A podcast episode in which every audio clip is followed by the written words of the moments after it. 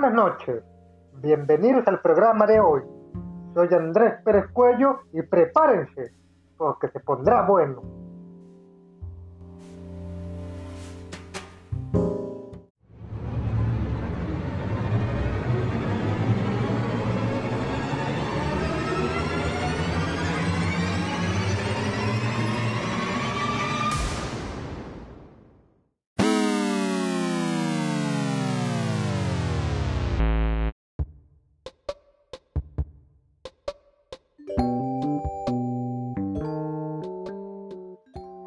De vuelta. Como que el día de hoy hace muchísimo calor. Ya creo que venga lo más pronto posible el clima fresco. Para no pasar una Navidad y Año Nuevo infernal. Ojalá no haya calor en estas temporadas navideñas y fin de año. Pero bueno, así que iniciemos con las noticias nacionales del día domingo 29 de noviembre del 2020. Este fin de semana comenzaron las nuevas movilizaciones de Frena al Frente Nacional Anti-AMLO. El líder de Frena, Alberto Lozano, convocó a movilizaciones de algunos estados de la República como Baja California, Chihuahua, Coahuila, Colima, Durango, Hidalgo, Michoacán, Morelos, Nuevo León, Oaxaca, Tabasco, Veracruz, nuestro hermoso estado Yucatán Zacatecas para protestar en contra del presidente Andrés Manuel López Obrador por su ineptitud e incompetente gobierno y por todas las reformas que ha estado impulsando, pero sobre todo por los recortes del, del que ha afectado a, a todos los grupos eh, intelectuales y académicos que participan en ello. Por otro lado, amenazan más lluvias a Tabasco.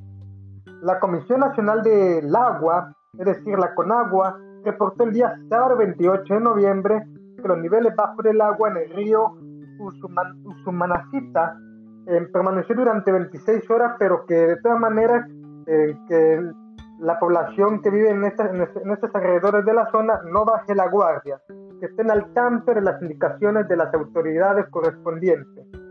Y finalmente, buscan diputados de Morena evitar que niños se unan al crimen proponen reformar el sistema de justicia y no reactivizarlos a través de la Ley Nacional del Sistema Integral de Justicia Penal para Adolescentes. La verdad, en nuestro país, tristemente, el crimen organizado recluta y entrena niños para participar dentro de sus operaciones. Como que deberían de dejar de hacer series para narcos y dejarlos de, de promocionarlos en Netflix así creo que comenzamos a, a, a, este, dar este, a, dejar de, de promocionar eh, contenido sobre el narcotráfico. Y bueno, y hasta aquí concluimos con las noticias nacionales y no se vayan todavía porque tomaremos una pausa y regresamos.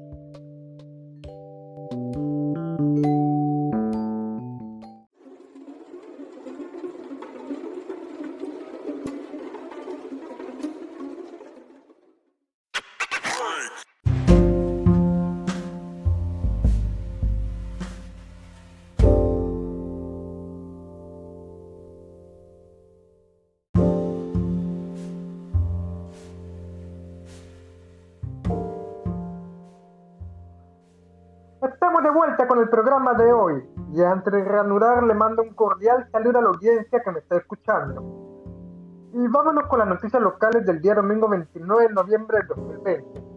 A ver, vayamos a los datos estadísticos de los infectados y decesos del COVID-19.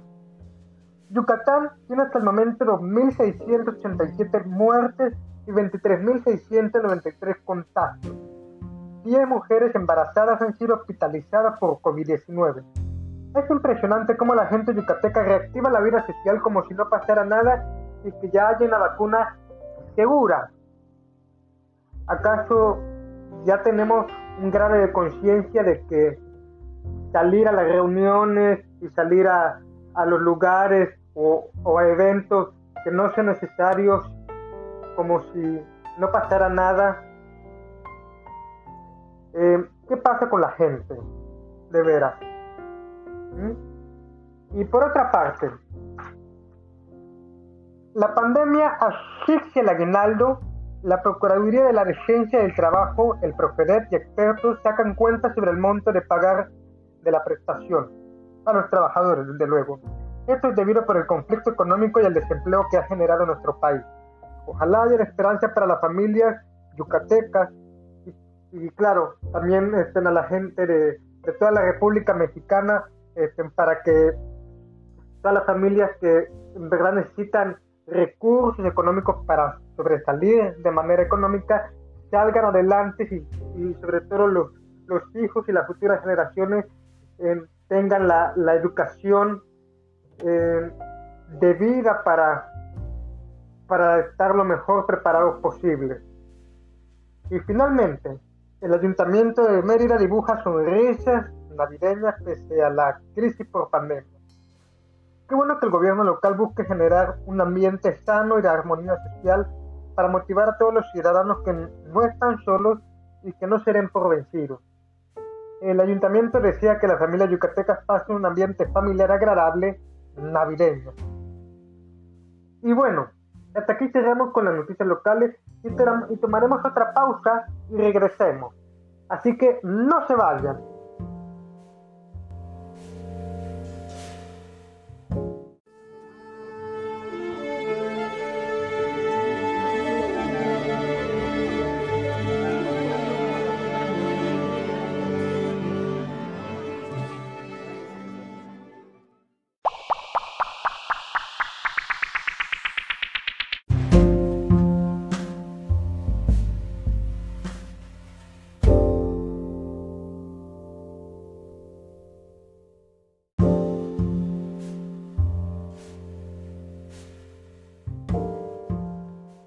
Estamos de vuelta con el programa de hoy y les quiero volver a mandar otro majestuoso saludo a la audiencia que me está escuchando.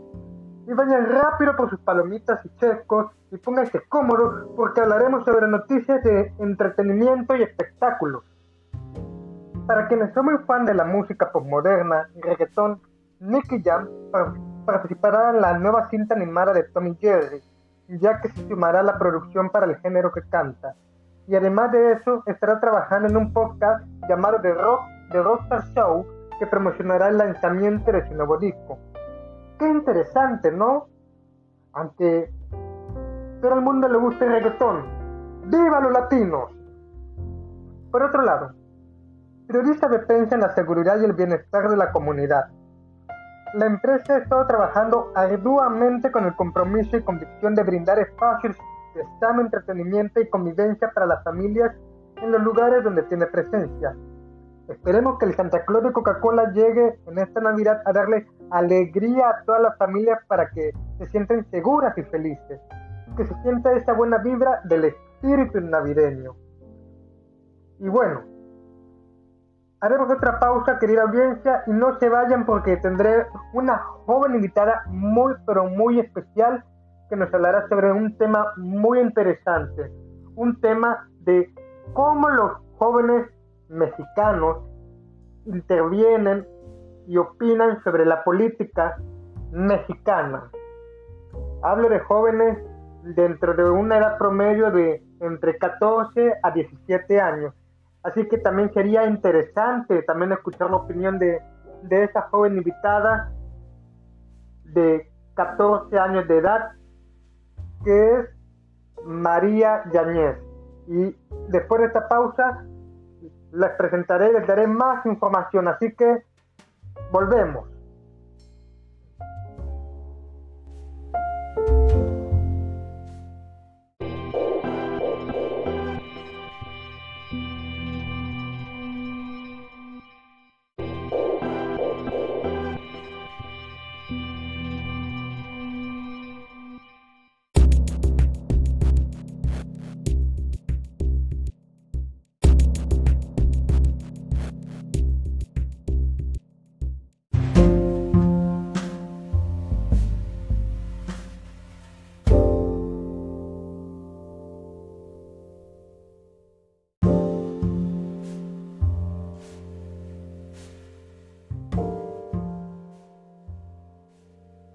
Estamos de vuelta nuevamente al programa de hoy, querida audiencia.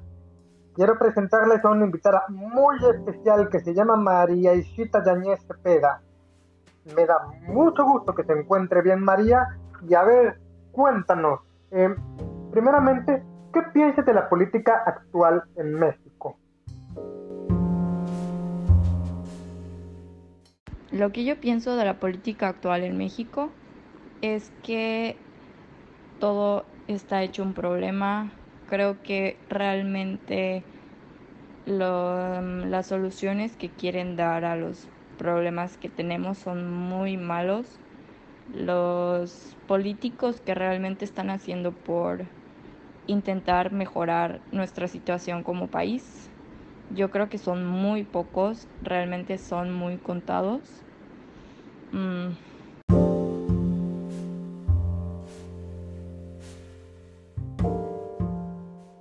Bueno, y pasando a la siguiente pregunta, eh, ¿cómo ves las medidas sanitarias que toma el gobierno ante la pandemia del COVID-19?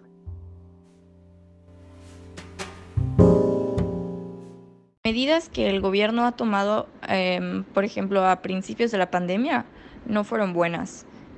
Eh, yo creo que todos ya vimos como eh, López Gatel nos dijo que el cubrebocas no era necesario, em, nuestro presidente diciendo que todos nos abracemos.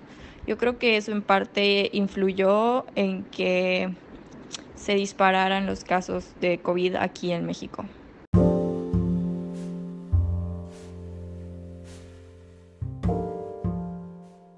Claro, claro, por supuesto, coincido contigo, eh, María. Este, y, como que el, presidente Andrés Manuel eh, llegó este, primero a abrazarse con la, con la mamá del Chapo Guzmán y, y, no le estaba dando ninguna importancia a lo que estaba ocurriendo en un principio este, en los, los disparos de, de los casos de, del COVID-19. Es increíble, y este es, parte de los problemas de los gobiernos populistas. Eh, y bueno, pasando a, la siguiente pregunta. desde tu perspectiva, ¿cuál es el principal problema del gobierno mexicano? Yo sé que tienes eh, una muy buena opinión sobre esto. ¿eh?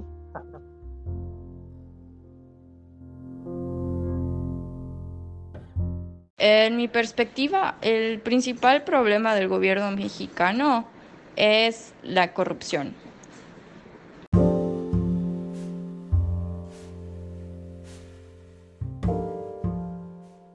Claro, claro. Y no solo la corrupción, sino también eh, serán, estarán en muchos casos eh, de impunidad, ¿no? Porque, por ejemplo, en el caso de, del retorno del general Salvador Cienfuegos, eh, pues se vio como que una disputa política de que no solo hubo casos de corrupción en nuestro país, sino un, hubo un claro ejemplo de que también hay corrupción en el gobierno de los Estados Unidos.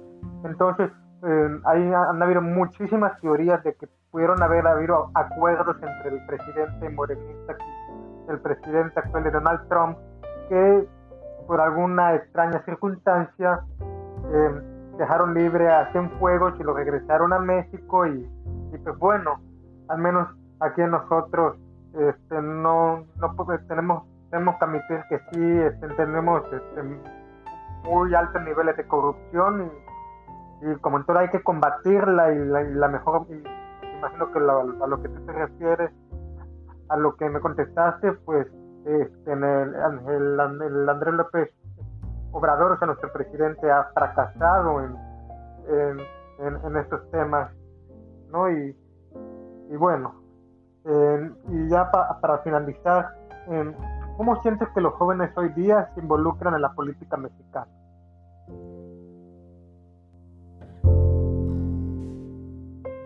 Hoy en, día, hoy en día he visto que muchos jóvenes no se han querido involucrar a la política y los que sí se quieren involucrar no encuentran lugar y no encuentran espacio. Esto es debido a que siempre están las mismas personas eh, ocupando los puestos en el gobierno y siempre son personas ya grandes. Esto también siento que da lugar a que las ideas que dan ya no sean nuevas, ya no sean Em, más, ya no sean actuales.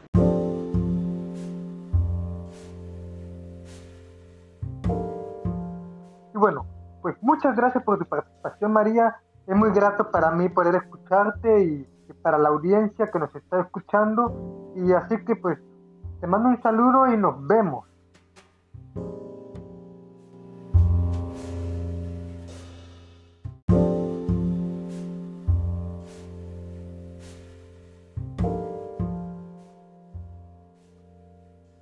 Bueno, querida audiencia, tenemos que despedirnos. Eh, muchísimas gracias a todos los que nos escucharon. Eh, de verdad muy grato este, tener este cierto número de audiencia que, está interesado en escucharme y, y, nos vemos en un próximo podcast. Así que quédense en sus casas, no salgan si no es necesario y les deseo un feliz Navidad y un próspero año nuevo y ojalá que ya se acabe todo ese, ese clima infernal aquí en Mérida, Yucatán y que lo más pronto posible haya un clima agradable, frío, para que podamos pasar una Navidad con chocolate caliente y con unos deliciosos roles de canela. Así que nos vemos. Chao.